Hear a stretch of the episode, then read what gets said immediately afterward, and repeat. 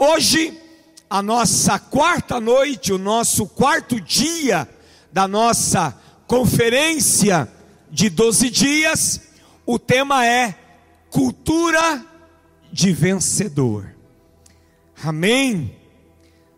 Se tem cultura de vencedor, é porque também existe cultura de perdedor.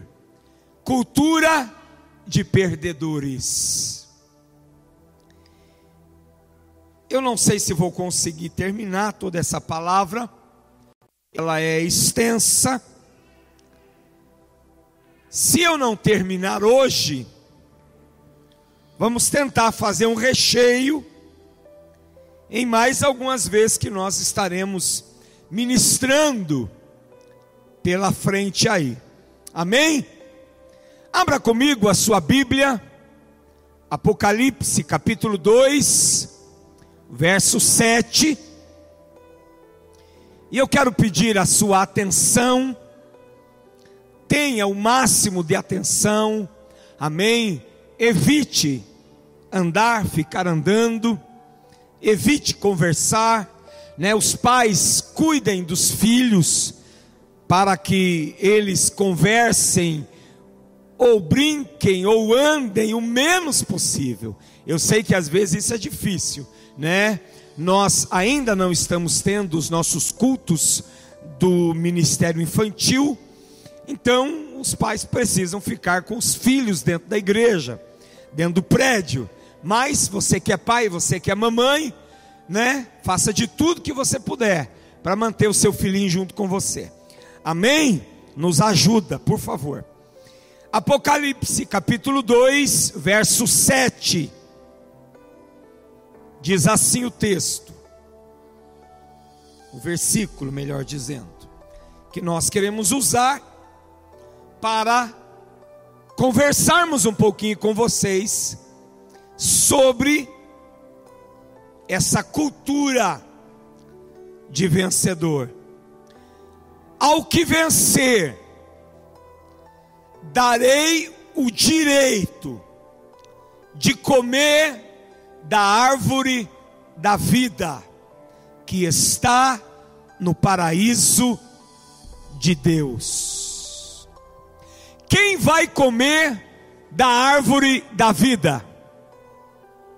Quem? Você tem que falar, pelo amor de Deus, me ajude. Quem vai comer da árvore da vida? Amém? Quem aqui é vencedor? Quem aqui é vitorioso? Então diga comigo: eu sou vencedor, eu sou vitorioso. Então aquele que vencer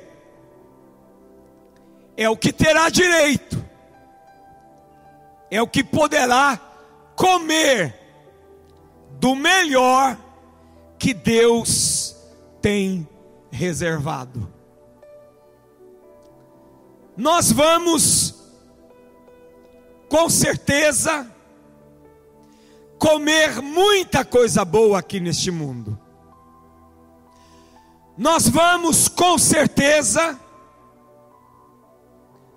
participar de muita coisa boa aqui nessa terra. Mas não se compara com aquilo que Deus tem preparado para os mais que vencedores. Cultura de vencedor. Cultura é compreendida como os comportamentos Entenda que eu e você temos comportamentos diários. Obrigado, querido. Eu e você temos comportamentos diários.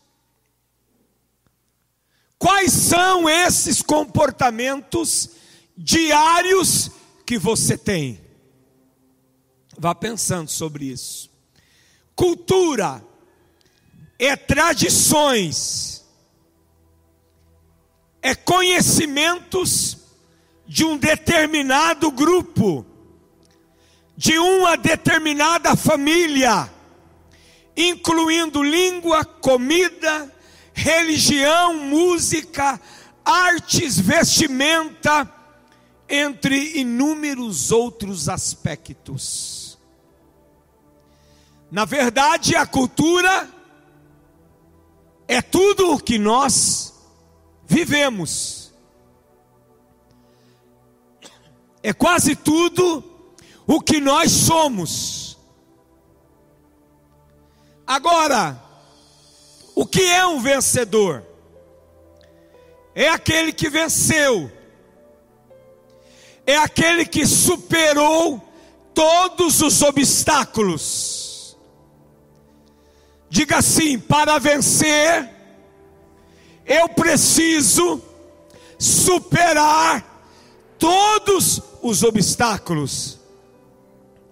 Não adianta você vencer nove e ter faltado um, você não chegará do outro lado, você não cruzará a linha de chegada. Vencedor é aquele que chegou ao lugar definido, que chegou ao seu desígnio. Não importa se você chegou primeiro, mas importa sim que você tenha cruzado a linha de chegada.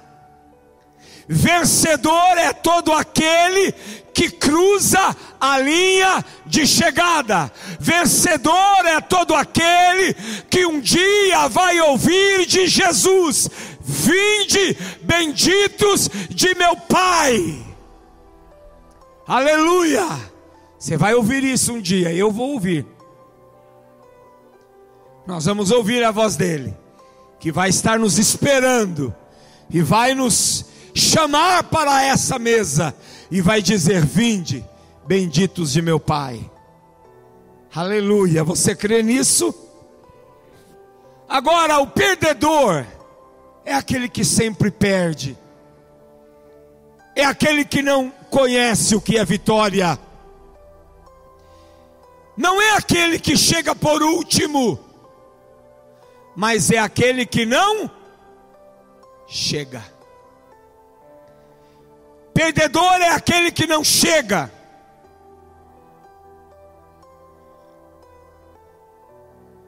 Perdedor é aquele que para no meio do caminho.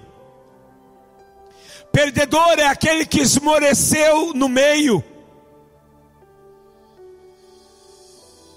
Alguns dias eu ministrei uma palavra para os pastores em uma reunião, e eu falava do Deus do meio. Nós falamos muito em começar bem e o que? Terminar bem, começar bem e terminar bem. Mas eu só vou terminar bem se o meio, se o meio eu conseguir passar por ele. Então, vencedor não é aquele que chega por último, mas é aquele que consegue chegar e cruzar a linha de chegada. Amém? Agora, o que é o escravo? Eu estou fazendo essas colocações para a gente poder entender o meio da palavra que Deus deu ao nosso coração. O que é o escravo? O escravo é alguém limitado. O escravo não sabe o que quer. O escravo é alguém que vive oprimido. É alguém que sofre privações é alguém que não se assenta na mesa com os demais. O escravo não vai sentar naquele dia e comer do fruto da árvore da vida, não vai. O escravo é excluído.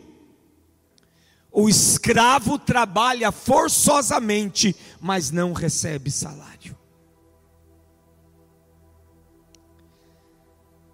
Porque eu disse tudo isso? Porque são nossas atitudes, são nossos padrões de comportamento que nós temos todos os dias, e você precisa pensar e avaliar quais são seus padrões de comportamento, são nossas crenças, é que vão indicar se seremos vencedores ou se seremos perdedores.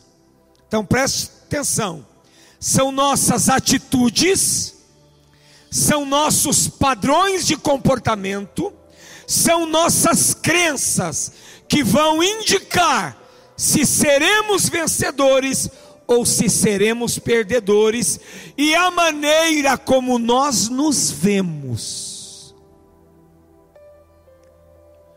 Qual é a maneira que você se vê? Como você se enxerga? porque a maneira como nos vemos vai afetar diretamente o nosso posicionamento diante das circunstâncias que nós vamos enfrentar na vida. Quem tem cultura de vencedor, quem tem uma cultura de vencedor, é aquele que vai atingir todos os seus objetivos e mais rápido do que o outro. Quem deseja ou quem tem uma cultura de vencedor, diga amém. Independente da sua condição social independente da sua condição de vida, se você tem cultura de vencedor, você vai alcançar os seus objetivos. Diga isso para quem está do seu lado: se você tem cultura de vencedor, você vai alcançar os seus objetivos. Você pode ter limitações, você pode ter limitações físicas, mas se você tiver força de vontade, com certeza você vai vencer qualquer obstáculo que tiver à sua frente. Existem deficiências, seja ela física, seja ela psíquica, essas deficiências, elas dificultam para que alguém possa alcançar os seus objetivos. As deficiências, elas são obstáculos que alguém tem na sua vida, que alguém enfrenta na sua vida. E algumas pessoas enfrentam deficiências desde criança, desde que nasceu. E ela vai ter que talvez conviver com isso para o resto da sua vida. Entenda que agora eu não estou falando de comportamento, não estou falando de crença nem de atitude, mas eu estou falando de pessoas que possuem alguma deficiência, e essa deficiência talvez venha de nascença, e elas também vão interferir na busca pelos seus propósitos, na busca pelos seus objetivos. Essa pessoa vai ter que dizer sempre, e talvez ela não precisa nem ter deficiência para ter a necessidade de dizer o que eu vou dizer para você agora. Peguei essa frase, essa frase não é um, são três linhas e achei muito interessante. Alguém disse assim: Dentro de mim sempre tive a consciência de que se eu nasci, eu sou importante. Você pode melhorar esse aleluia, esse glória a Deus? Eu vou falar de novo, ó. Dentro de mim sempre tive a consciência de que se eu nasci, eu sou importante é a maneira como essa pessoa se viu ou se vê, é a maneira como ela se enxerga na vida. Pastor, o que, que isso tem a ver? Isso tem a ver o seguinte: que se você se enxerga como alguém importante, você vai lutar, batalhar, trabalhar para vencer e ultrapassar qualquer obstáculo que a vida coloque diante de você. Deus tem um propósito na minha vida, você crê nisso? Diga amém. Eu nunca aceitarei que minha deficiência me impeça de vencer. Nada pode limitar o que Deus tem para mim. Aleluia! Diga comigo com muita fé: nada poderá limitar o que Deus tem para mim mais uma vez para você crer e acreditar. Diga assim: nada poderá limitar o que Deus tem para mim. Aleluia!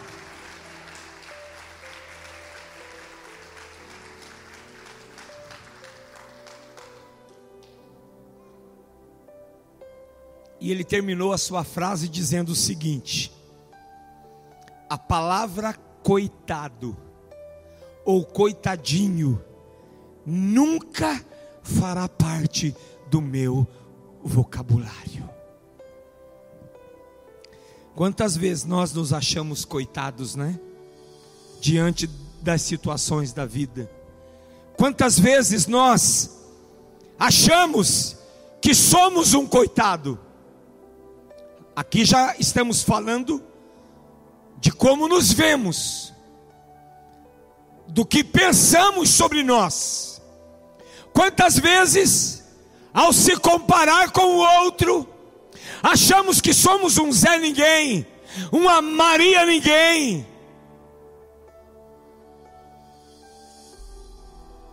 Agora, quantas vezes nós já ouvimos de alguém: Ah, você é um coitado, ah, você é uma coitada, você não é ninguém.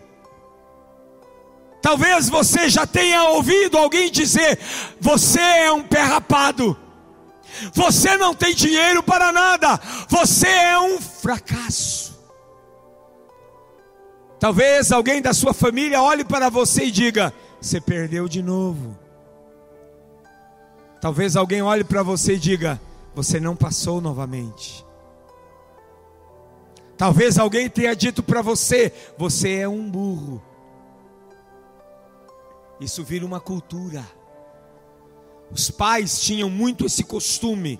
Filho tirava nota vermelha, filho não ia bem na escola, no colégio, ou não fazia alguma coisa direito. Menino, você é um burro. Menina, você é burra. Você é um idiota, e assim por diante, tantos nomes, tantos adjetivos,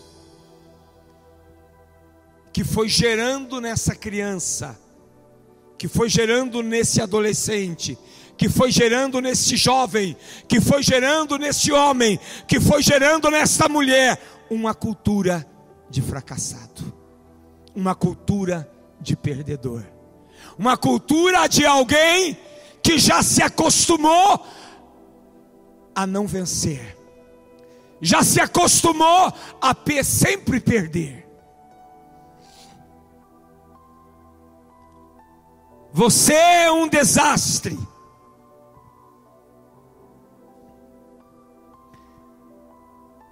Olhe para quem está do seu lado e diga assim: você precisa nunca mais dar ouvidos para a negatividade das pessoas. Agora fale com força, sempre lute e crie novas formas para você poder vencer. Amém? Queridos, a força, a determinação, ela está dentro de nós. E isso não é uma energia cósmica, eu não acredito nisso. Mas essa força e essa determinação que está dentro de nós chama-se Deus. Deus está em você. A força e a determinação de José fizeram dele um homem vencedor em todas as áreas da sua vida. Um homem que foi vendido como escravo, foi dado por morto, foi preso no calabouço, mas saiu de lá para se tornar o segundo homem mais poderoso do Egito. Por que a Bíblia tem essas passagens? Para que eu e você possamos entender aonde Deus pode nos levar, aonde eu e você podemos chegar. Não importa de onde Deus vai ter que te tirar, não importa de onde Deus vai ter que arrancar você, mas se você tiver uma cultura de vencedor, você vai chegar lá em nome do Senhor Jesus Cristo.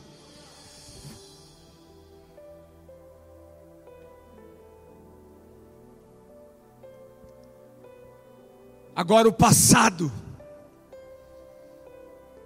Esses adjetivos que colocaram na gente, aquilo que ouvimos e que às vezes ainda ouvimos, porque aquilo que foi massificado na sua infância, aquilo que foi massificado na sua adolescência, o diabo hoje tenta fazer você lembrar de que você não vai conseguir, de que você não vai chegar, de que a sua vida será assim, que você não vai concluir nada, você vai começar, mas vai parar no meio, você não vai chegar ao fim. E o diabo sempre vai procurar lembrar isso. Que você vai terminar como o seu pai terminou, como o seu avô terminou, como a sua avó terminou. Pobre, miserável, devendo favores, cheio de dívidas, uma vida enrolada, uma vida embaraçada. Mas eu quero dizer que não, você não vai terminar assim, porque Deus tem algo novo para a sua vida mas você precisa mudar a cultura. Precisa adquirir essa cultura de vencedor. Esse passado que vive como uma sombra muitas vezes, atrás de você, ele pode influenciar sua vida, seus comportamentos, suas atitudes, mais do que você imagina. Existem determinadas dores do passado, comportamentos do passado, eventos do passado, que talvez você não consiga superar. Talvez você vai ter que conviver com algumas coisas para o resto da sua vida. Outras demoram sarar. Outros demoram ir embora se recusam a ir embora. Pensamentos negativos sobre nós se recusam a ir embora. Você levanta uma manhã, olha no espelho e diz: Você é o cara. Eita, você é uma mulher de fibra. Hoje o dia vai ser diferente. Hoje a coisa vai acontecer. Mas parece que chega no final do dia, você está de cabeça baixa você está amarelando de novo. Então existem algumas coisas que são como fantasmas. A cultura do perdedor, a cultura do deserto, a cultura da escravidão, ela é como um fantasma na sua vida, ela é como um fantasma na família. E sabe quando a família se reúne agora no Natal, Ano Novo, se reuniram muitos. E às vezes tem aquelas rodas de chimarrão ou cafezinho, que por sinal é muito bom. Mas aí começam as lembranças. E começam-se a ser desenterrados os fantasmas que já morreram. E alguém começa a reviver aquilo novamente. Ah, fulano morreu desse jeito, fulana morreu desse jeito. Olha, aconteceu isso na família, aconteceu aquilo. Olha, foi dessa forma, foi desse jeito. E aí aquelas notícias ruins, maquiavélicas, diabólicas. Aí aquele passado que foi um desastre, que foi uma tragédia, começam a se levantar para manter em você uma cultura de perdedor.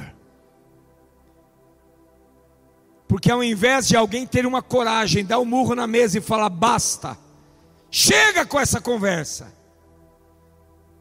Agora as coisas mudaram. Eis que tudo se fez novo. A gente tem que ter coragem para falar essas coisas, irmãos.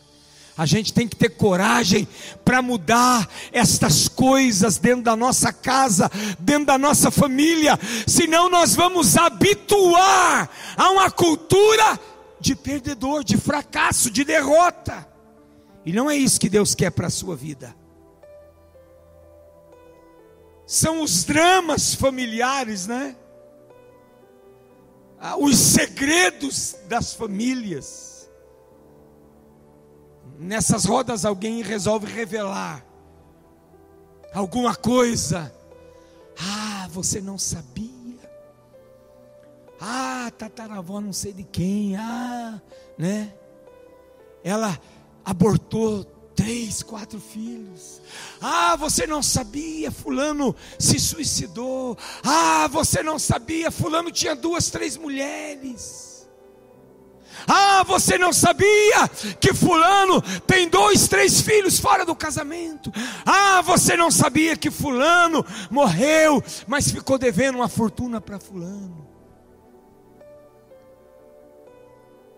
São assuntos de uma cultura escrava, são os dramas familiares. São as percas ou as perdas os abusos se revelam nesse momento, nessas conversas, os segredos vêm à tona, as humilhações, os, os abandonos.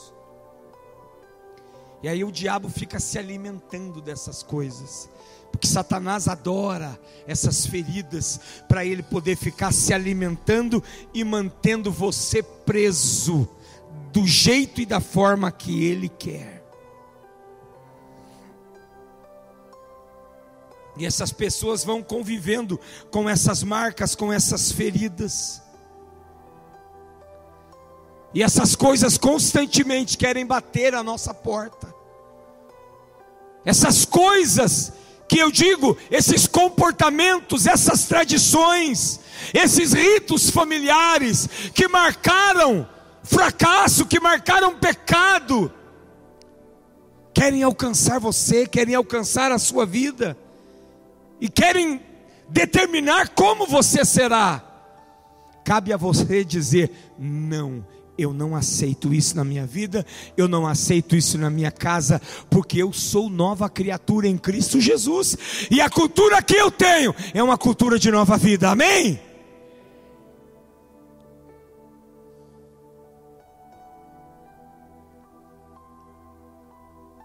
Então, o papel do diabo é sempre tentar lembrar que a nossa vida é uma vida de fracasso. Mas você pode mudar isso. Você pode talvez dizer, pastor, mas aquilo que nós falamos em família é verdade. Aconteceu e acontece. E parece que eu estou no mesmo caminho. Parece que eu estou no mesmo caminho do meu pai, da minha mãe, dos meus avós, dos meus bisavós, tataravós. Parece que eu estou seguindo a mesma linha. É importante você verificar isso. É importante você observar esses comportamentos, se você tem. É importante você observar se essas atitudes dos seus antepassados estão em você. Para quê? Para você buscar uma mudança. Para você não aceitar mais isso na sua vida, para você dizer: não, isso eu não quero para mim, eu não quero a morte na minha casa, eu não quero o fracasso na minha vida financeira, eu não quero a derrota no meu casamento. Eu não quero o sofrimento dos meus filhos. Eu não quero esses gigantes na minha casa. Mas é você que tem que definir isso. Não espere que alguém vai fazer essa mudança por você. Não espere que alguém vai mudar essa rota. Como nos filmes que a gente vê, o trem está vindo, eles precisam mudar a rota, porque tem um outro trem parado lá na frente, vai acontecer um acidente, alguém vai lá com uma alavanca, né, e muda a linha do trem, agora já é, já na tecnologia é diferente, um botãozinho que se aperta muda, mas na vida não é assim. Ninguém vai fazer isso por você. Ninguém vai mudar a rota da sua vida por você. Ninguém vai implantar em você uma cultura de vencedor. Quem precisa fazer isso é você. A decisão quem tem que tomar é você. Sair desse estado é você. A Bíblia fala que Jabes tinha tudo para viver uma vida de humilhação. Jabes tinha tudo para viver uma vida de fracasso, de limitações. Mas ele não aceitou o fracasso sobre a sua vida. Ele fez uma única oração e aquilo mudou a história da sua vida. Eu não sei se hoje uma única oração mudaria a história da nossa vida. Mas eu quero dizer que o seu posicionamento, ajustado a uma vida em Deus, pode mudar a história da sua vida. Dá um glória a Deus se você crê nisso. Quem aqui gostaria de andar, de viver, de se mover por uma cultura de vencedor? Diga amém.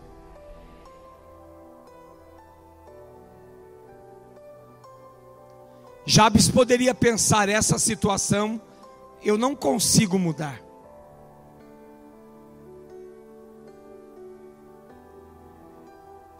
Ele poderia pensar dessa forma, ele poderia dizer isso. Infelizmente, esse cenário eu não vou conseguir alterar na minha vida. Quem sabe às vezes é isso que você pensa sobre você. Quem sabe é isso que você pensa sobre a sua família. Ah, pastor, tem coisas que já está sacramentado. Mas eu quero dizer, se aquilo que está sacramentado e na sua opinião está selado, mas isso é errado diante de Deus, isso é uma cultura de fracasso e de perdas. Se você se levantar e se posicionar em Deus, ele poderá mudar isso na sua vida. Agora, se você aceitar isso, se você se conformar com isso, as coisas vão ficar piores.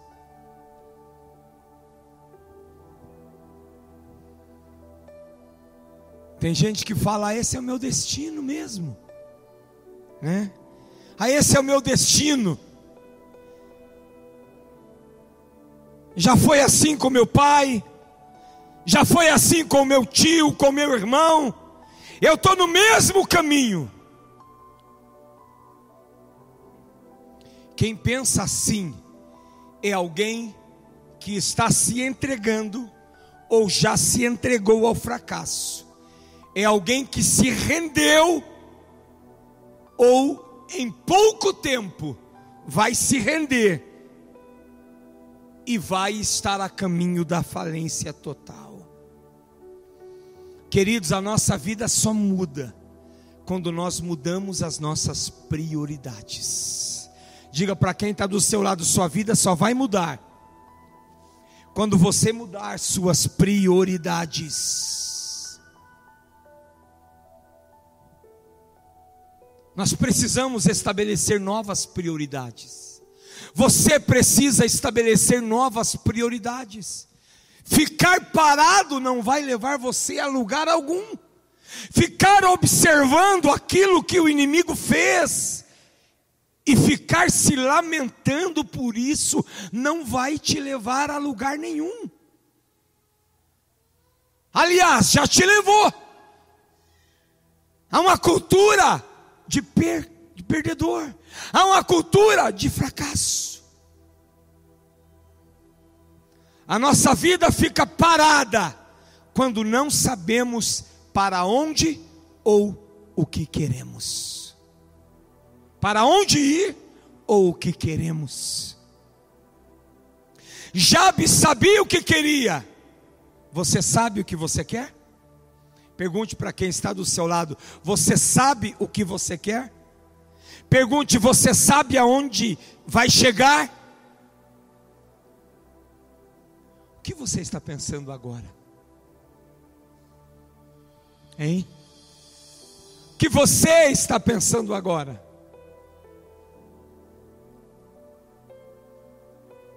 Eu quero dizer algo para você. Que se você está pensando em coisas boas, eu quero dizer que você merece estas coisas. Amém? Você merece estas coisas. Você é importante. Você nasceu para ser alguém importante. E eu quero dizer que você consegue em nome de Jesus. Mas o que você quer? Você já estabeleceu prioridades? Você já estabeleceu prioridades para o ano todo? Você já estabeleceu prioridades para janeiro, fevereiro, março, abril, maio, junho, julho, agosto, setembro, outubro, novembro, dezembro? Você já tem metas definidas?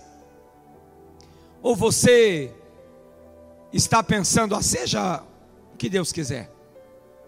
A vida vai como Deus fez a mandioca, tudo torta. Tem gente que pensa assim, infelizmente. Você é capaz de pensar em uma coisa. Feche os olhos, eu vou te dar essa oportunidade. Você é capaz de pensar em uma coisa que você muito quer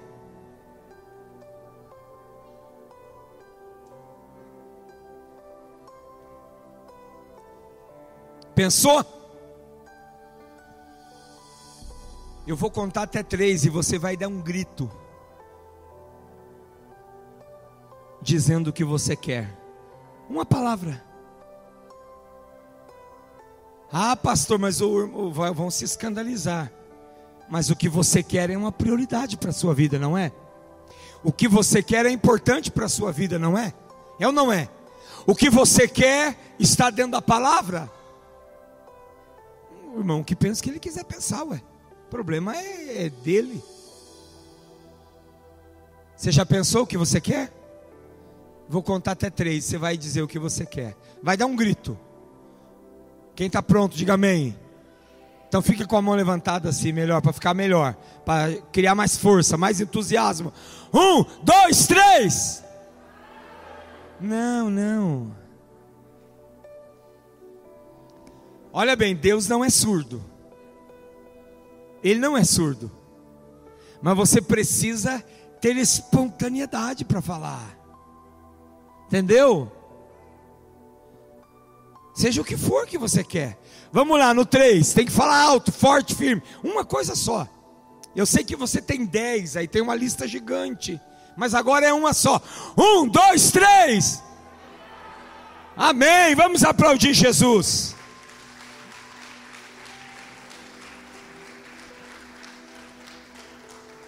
Você já escolheu aonde você quer chegar? Você já sabe aonde você quer chegar? Aonde nós queremos chegar é o nosso desígnio.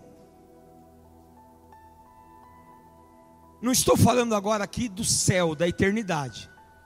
Estou falando de coisas daqui, daqui, da terra. Você já escolheu aonde você quer chegar?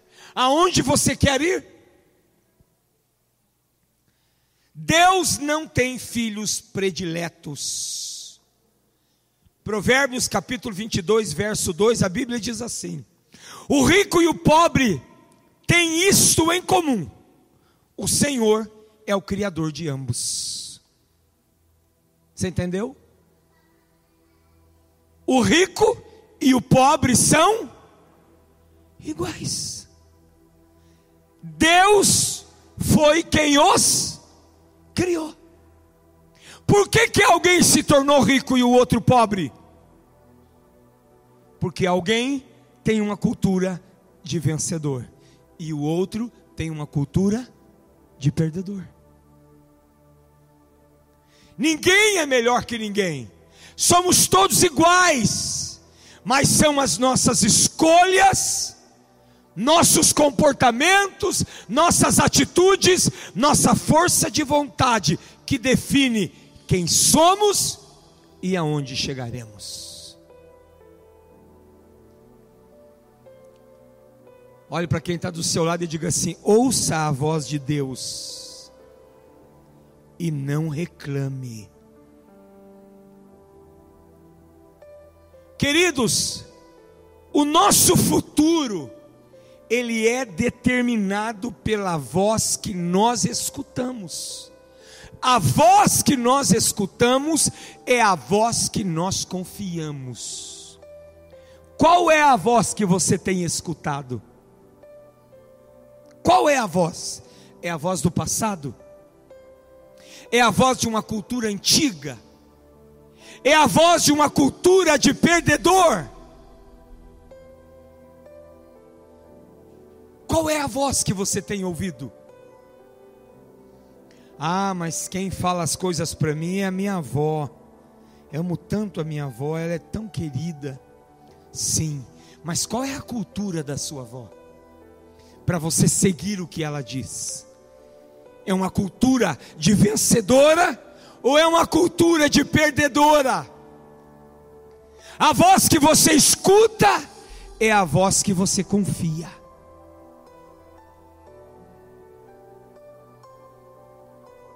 A sensação de derrota vem quando você se sente fracassado, mas a sensação de vitória vem quando você sonha.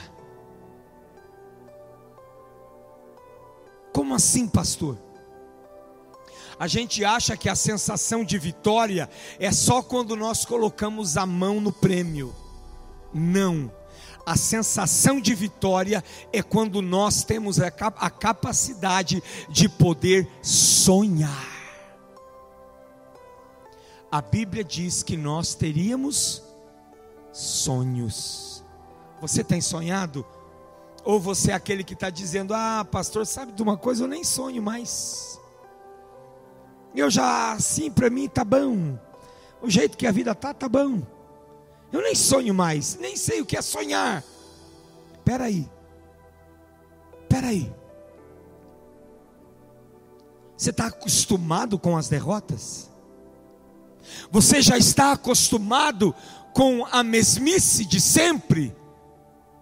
Depois da manhã ouviremos essa palavra, a mesmice de sempre, vencendo a mesmice de sempre. Olhe para quem está do seu lado assim, acorde, por favor, em nome de Jesus. Não que você esteja dormindo aqui, mas tem gente que está dormindo na sua vida. Sonhar não é sonhar dormindo, mas é o sonhar acordado naquilo que você crê e acredita e que Deus pode viabilizar para você através do seu trabalho, do seu esforço dos seus comportamentos e das suas atitudes. Não vem de graça. Ah, mas para fulano veio. Se você crê assim, cruze os braços e espere.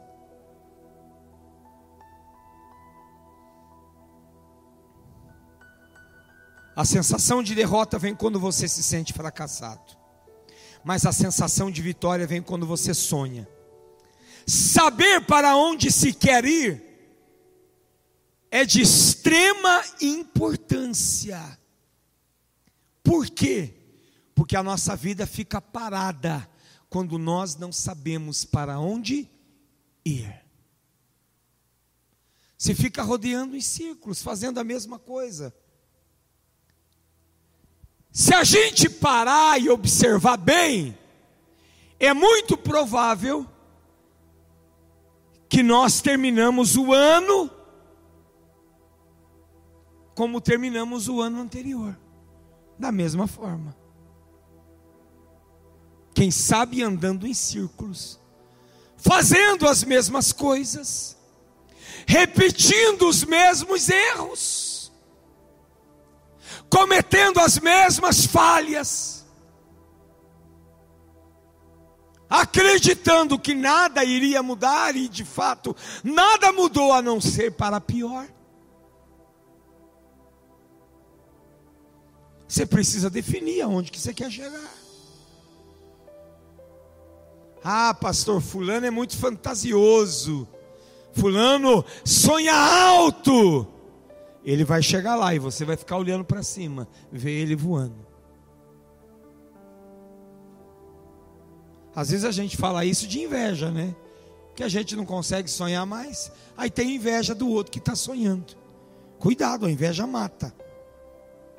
Para escolher uma vida diferente desta que você está vivendo, basta começar com a primeira vitória. Você sabe qual é a primeira vitória? Hã? Quem tem coragem de arriscar? Qual é a primeira vitória? Oi? Tira a máscara para falar aí que eu não consigo. Sonhar também. Mas tem uma palavra que se encaixa melhor. Qual é a sua primeira vitória?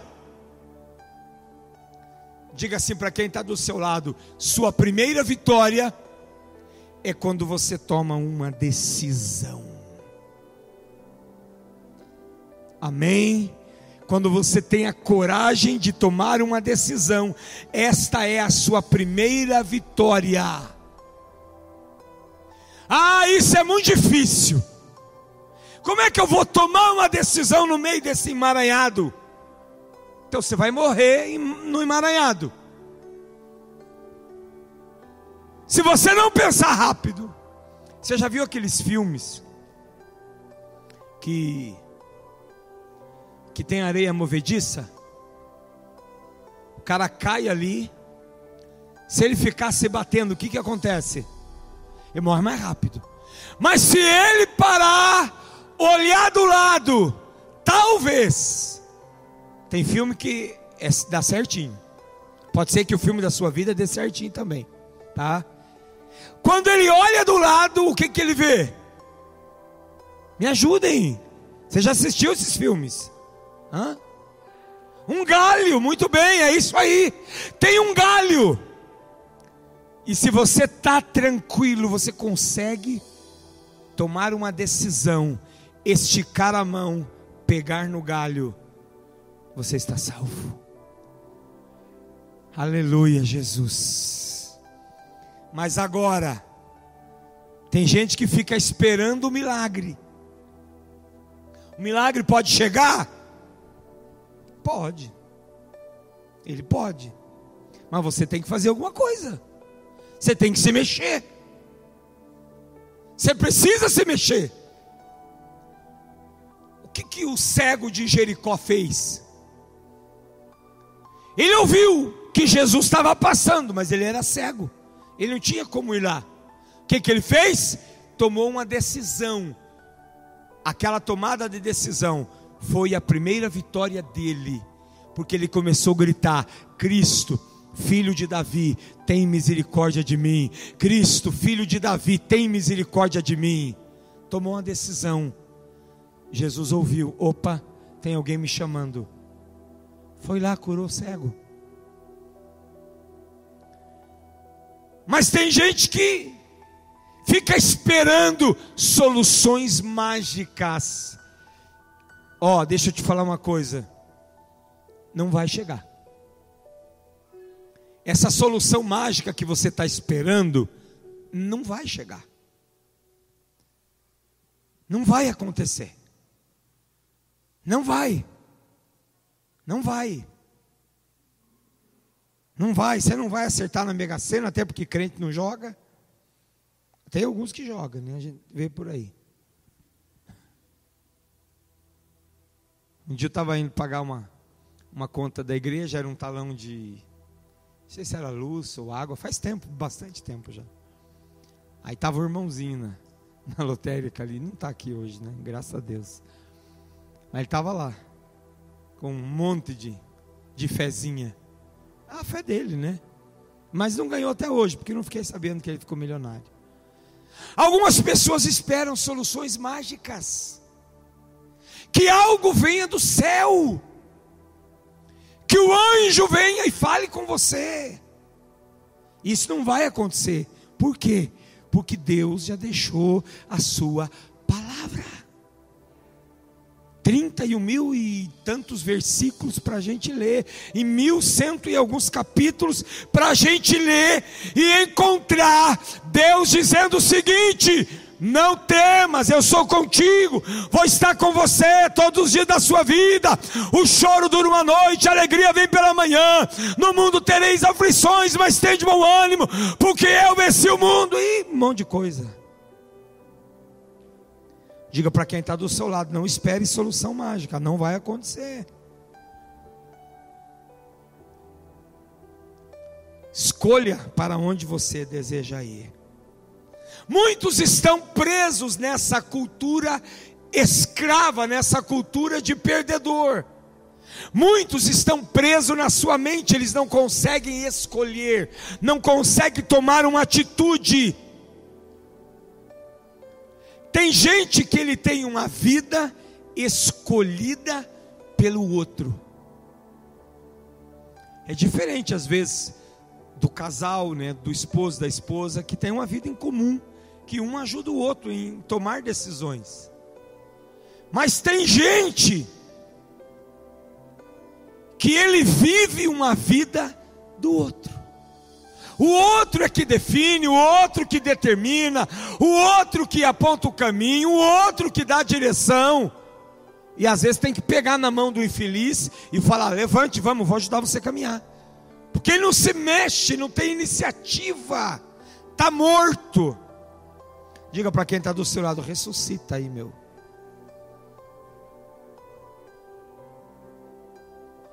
Vocês aguentam mais um pouquinho, não? Sim ou não? Não vai dar tempo de terminar, né?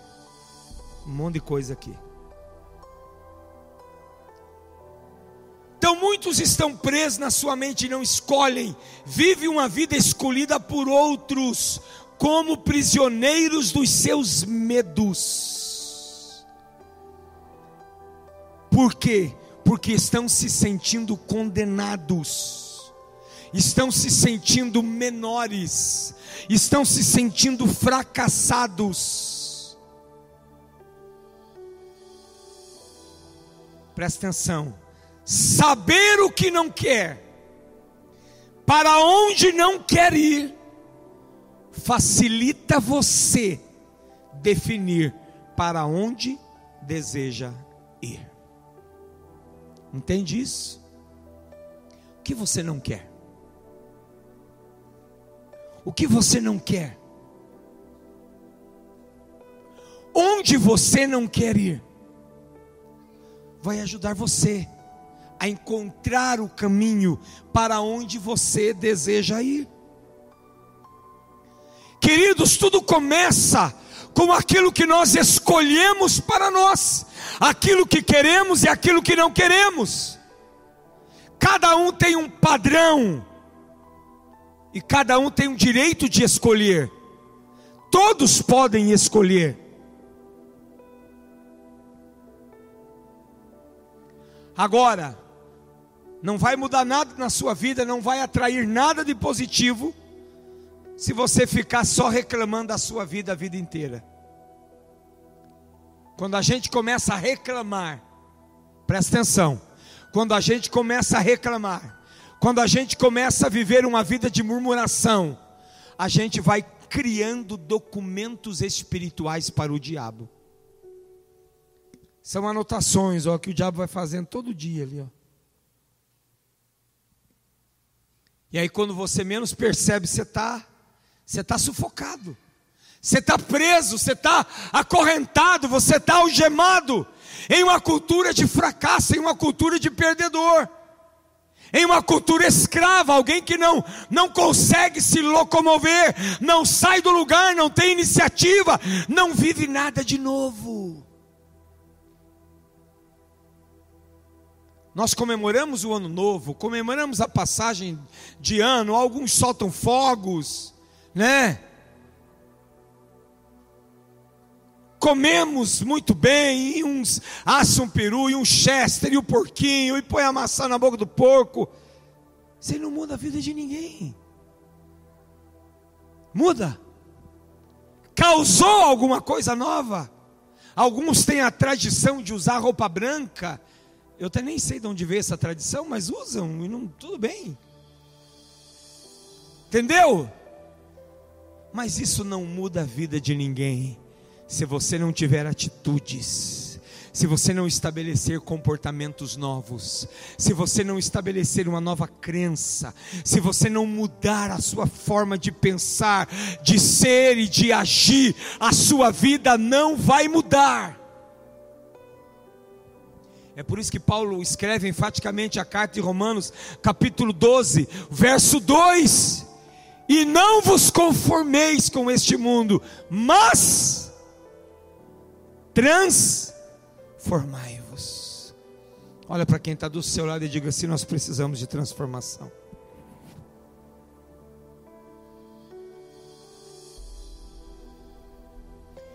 Imaginar e sonhar custa alguma coisa?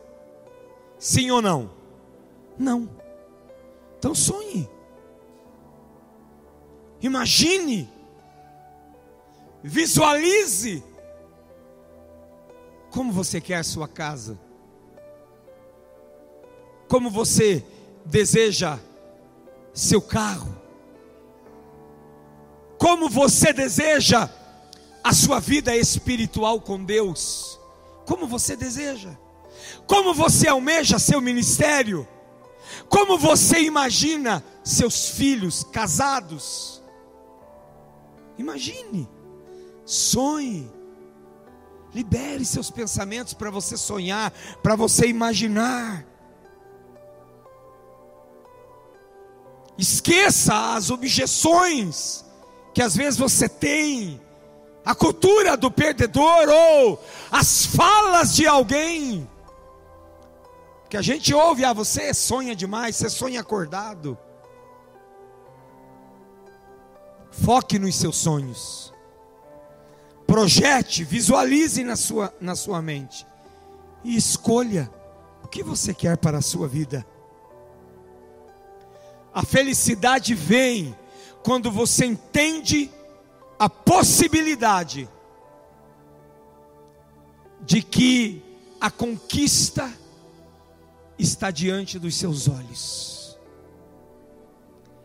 Sabe, irmãos, tem muita coisa boa que está logo ali. Um passo. Um passo. A gente só precisa sair do lugar. A gente só precisa se mover, se mexer. Porque imagina que Deus está aqui com uma, uma jarra de água do céu, sei lá, de, de um óleo puro que ele trouxe do céu, está aqui, ó. Está aqui, ele está fazendo a parte dele. O que, que você tem que fazer? O que, que você tem que fazer? Entrar embaixo. Mas se você não entrar embaixo, ficar sentado,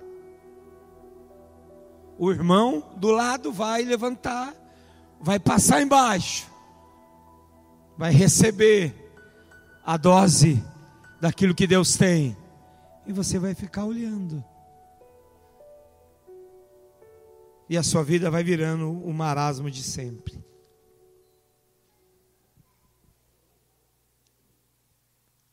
Para quem você quer trabalhar?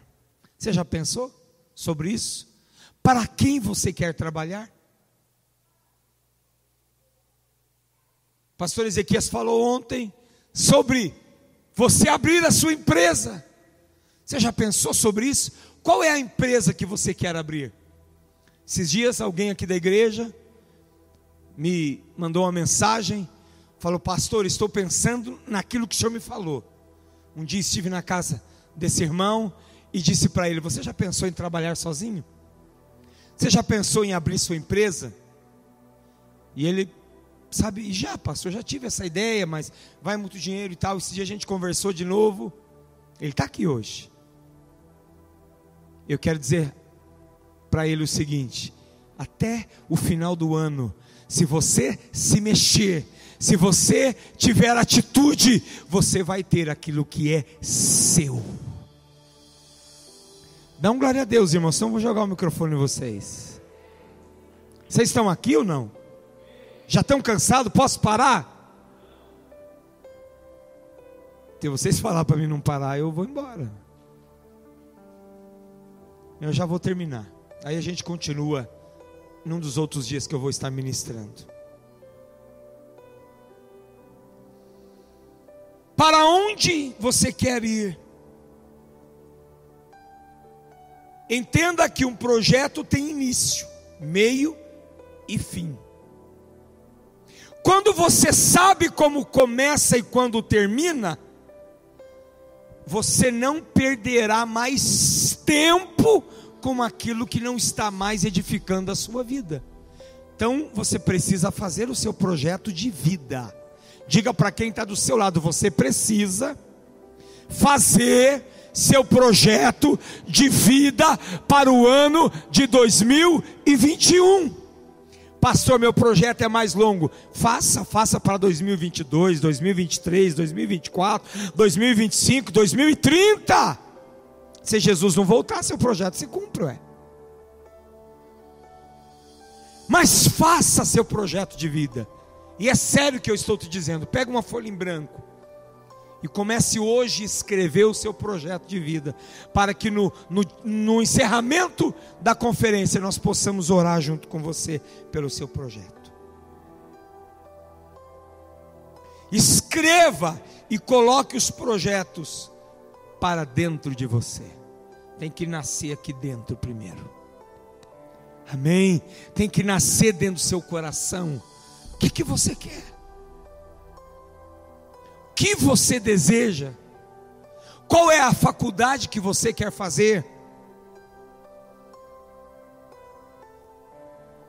Deixa ela nascer aqui dentro. E vai à luta. Corre atrás. Corre atrás, você consegue. Deus está na sua vida, está ou não está? Está. Deus quer que você vença ou quer que você perca? Deus quer que você vença. Possua uma convicção interna tão grande ao ponto de pisar na cabeça do diabo se ele aparecer. Amém? Gostaram agora, né? Sim ou não? Porque às vezes ele vai querer aparecer. Às vezes ele vai querer aparecer e vai tentar dizer que você não tem cultura de vencedor, que você é fracassado, que você é perdedor. Mas nessas horas você precisa ter a coragem e a ousadia para dizer: diabo, vá embora em nome de Jesus. E pisar na cabeça dele sem dó. Mantenha as imagens reais e claras daquilo que você deseja no futuro. Comunique isso a Deus. Peça, agradeça e trabalhe em prol disso. Não esqueça que tem que trabalhar. Não vai vir de graça. Não vai vir de graça. Você precisa trabalhar. Você precisa levantar cedo você precisa trabalhar. Agora, pare de bater cabeça. Em nome de Jesus. Pare de se manter no deserto. Todo mundo passa pelo deserto. Quem já passou pelo deserto aqui? Todo mundo passa pelo deserto. Não tem. Não existe esse negócio. Todo mundo passa. Agora, não permaneça no deserto. Não permaneça, não fique lá. Porque daí é burrice. Deserto é lugar de passagem. Entendeu? Deserto é lugar de passagem. Você fica ali por um tempo, Deus vai tratar você. Precisa tratar. A gente tem um caráter complicado. A gente é duro de coração. A gente é rebelde às vezes. A gente é teimoso às vezes. A gente peca. E Deus precisa tratar, moer um pouquinho a gente, para ver se a gente fica melhor. Para daí sim entrar na terra prometida. Provérbios 3, 5 e 6.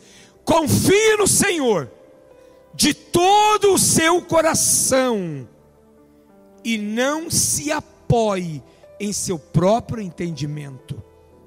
Reconheça o Senhor em todos os seus caminhos e ele endireitará as suas veredas. Entenda o seguinte, eu vou ter que terminar. Todas as tuas perdas, presta atenção, todos os fracassos que você viveu até aqui, não reclame mais deles, não murmure mais deles, e não deixe ninguém mais falar sobre isso com você.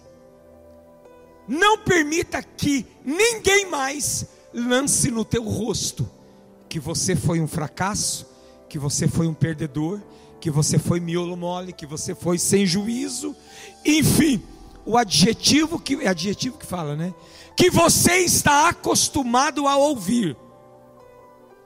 Não permita mais que ninguém diga isso a você. Por quê? Porque tudo que você viveu até aqui te prepararão para estar aqui. Pois a cada etapa que você vence, você se aproxima daquilo que você sonha, do seu desígnio e daquilo que Deus tem para a sua vida. Você crê nisso? Diga amém. Queridos, ficou muita coisa para trás aí, ó. Vou ler só os tópicos aqui. Aprenda a multiplicar sua fé. O que é escravidão? O que é deserto? O deserto é o lugar onde o ser humano passa a valorizar o que mais importa. O deserto transforma, educa e ensina.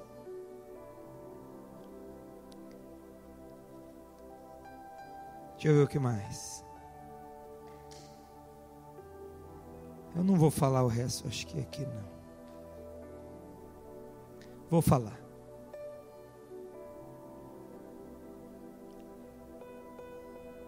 Se você tem vícios ou prisões, sua identidade está restrita, alterada. Houve uma metamorfose na sua identidade que te impossibilita suas ações e suas novas atitudes. O conhecimento é libertador. A instrução que você segue determina o futuro que você cria. Tudo que você é hoje são instruções que você seguiu. Não haverá uma versão divina sem valores divinos. Não há como manifestar semelhança divina se, mani, se não manifestar Deus. E assim vai, irmãos. Eu acho que eu até ia precisar de umas duas noites para poder terminar. Mas não dá mais tempo. Vamos ficar de pé.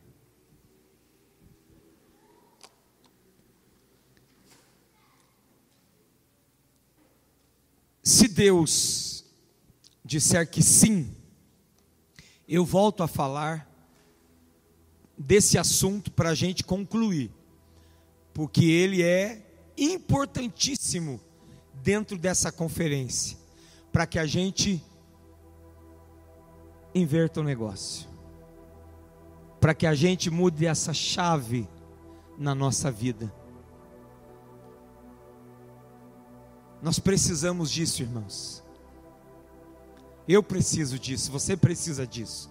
Nossa igreja precisa disso. Não podemos aceitar mais vivendo em uma cultura de perdedor, de fracasso, de miséria ou de mendigo, contando moedas para fazer uma compra, contando moedas para comprar um pacote de leite, contando trocados para pagar a prestação do carro, esquentando o juízo com um aluguel que vai vencer dali alguns dias. Estou falando isso da sua vida, de como às vezes você vive. É uma cultura de vencedor que Deus quer implantar em nós. Não é para a gente sair esbanjando alguma coisa por aí, não. Mas é para a gente ter em abundância e podermos, com isso, investirmos no reino, investirmos na vida das pessoas. Há uma cultura de vencedor. Talvez você já teve ela, e quem sabe você tem. Se você tem, aperfeiçoe. Se você tinha, ressuscite ela dentro de você. Ressuscite ela dentro de você. Mas para isso a gente precisa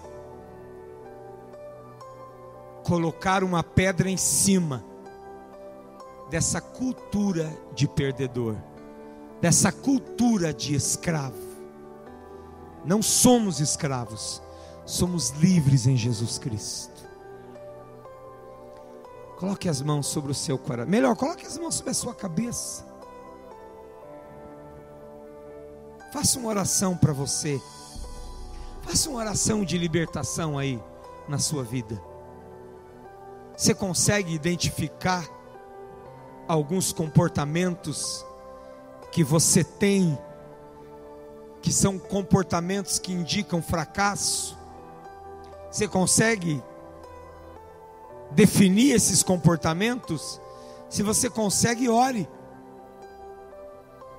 Se você percebe demônios, porque às vezes tem demônios, se você percebe demônios que constantemente estão querendo entrar na sua vida, na sua história, para te arruinar, para te destruir, repreenda-os em nome de Jesus.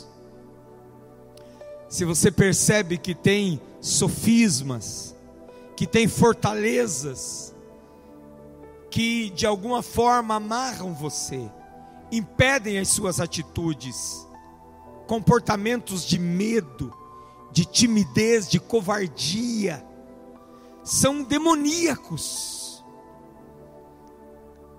E esses comportamentos, esses pensamentos, eles nos impedem de viver o melhor que Deus tem para nós.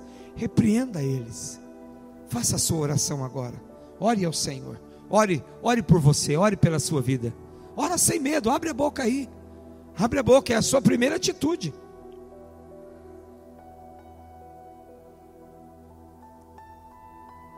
Agora, se você não orar, vai continuar com o problema, vai continuar com essa cultura fracassada.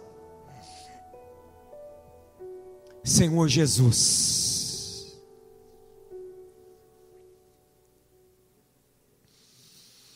Senhor, como eu gostaria de tempo nessa noite, Pai. Como eu gostaria de mais umas duas horas, Senhor para poder concluir esta palavra, Senhor. Senhor, há muitas coisas sombrias em nós.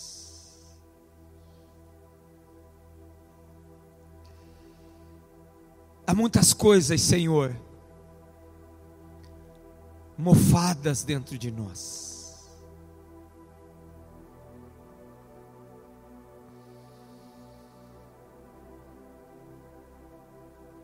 Há muitas coisas, Senhor, que cheiram mal dentro de nós. Há muitas coisas, Senhor, que revelam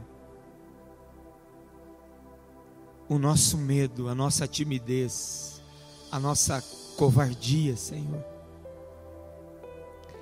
Há muitas coisas, Senhor, que revelam que vivemos muito mais uma cultura de perdedor, de fracasso, do que uma cultura de vencedor. Quantas coisas temos perdido, Senhor? Quantas circunstâncias temos perdido? Quantas quantas situações temos perdido? Quantas causas temos perdido, Senhor?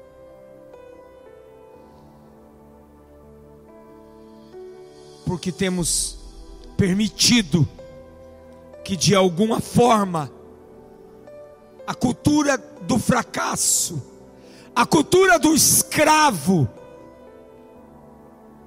nos impossibilite, nos amarre, nos acorrente,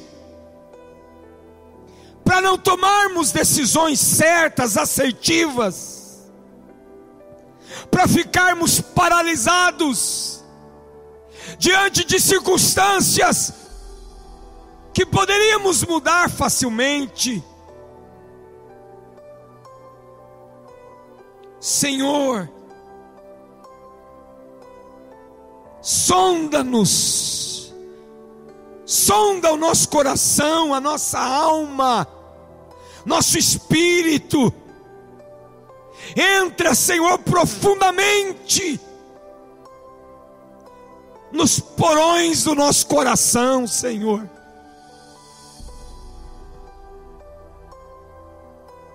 E arranca de lá, Senhor. Arranca de lá os comportamentos, as atitudes que aprendemos, que permitimos, que exercemos, que fizemos que trouxeram fracasso, que trouxeram perdas, muitas vezes perdas irreparáveis. Arranca, Senhor, arranca pela raiz, meu Deus. Arranca, Senhor, arranca esses comportamentos, esses sentimentos que estão enraizados dentro deste homem, dentro desta mulher. São como crostas, são como crostas, Senhor, que se apegam, que geram sujeira, que geram perdição, que geram derrota. E que a água da tua palavra possa nos limpar, Senhor que a água da tua palavra possa trazer cura, possa trazer refrigério, possa trazer transformação, Senhor. E que em nome do Senhor Jesus, todas as prisões, todas as amarras do diabo, todas as correntes do diabo sejam quebradas e destruídas em nome do Senhor Jesus e que nós possamos estar em liberdade, livres para a glória do teu nome, Senhor, e caminharmos em direção ao nosso desígnio. E caminharmos em direção àquilo que o Senhor tem preparado para cada um de nós. É o que nós te pedimos e assim oramos. Em nome de Jesus. Amém.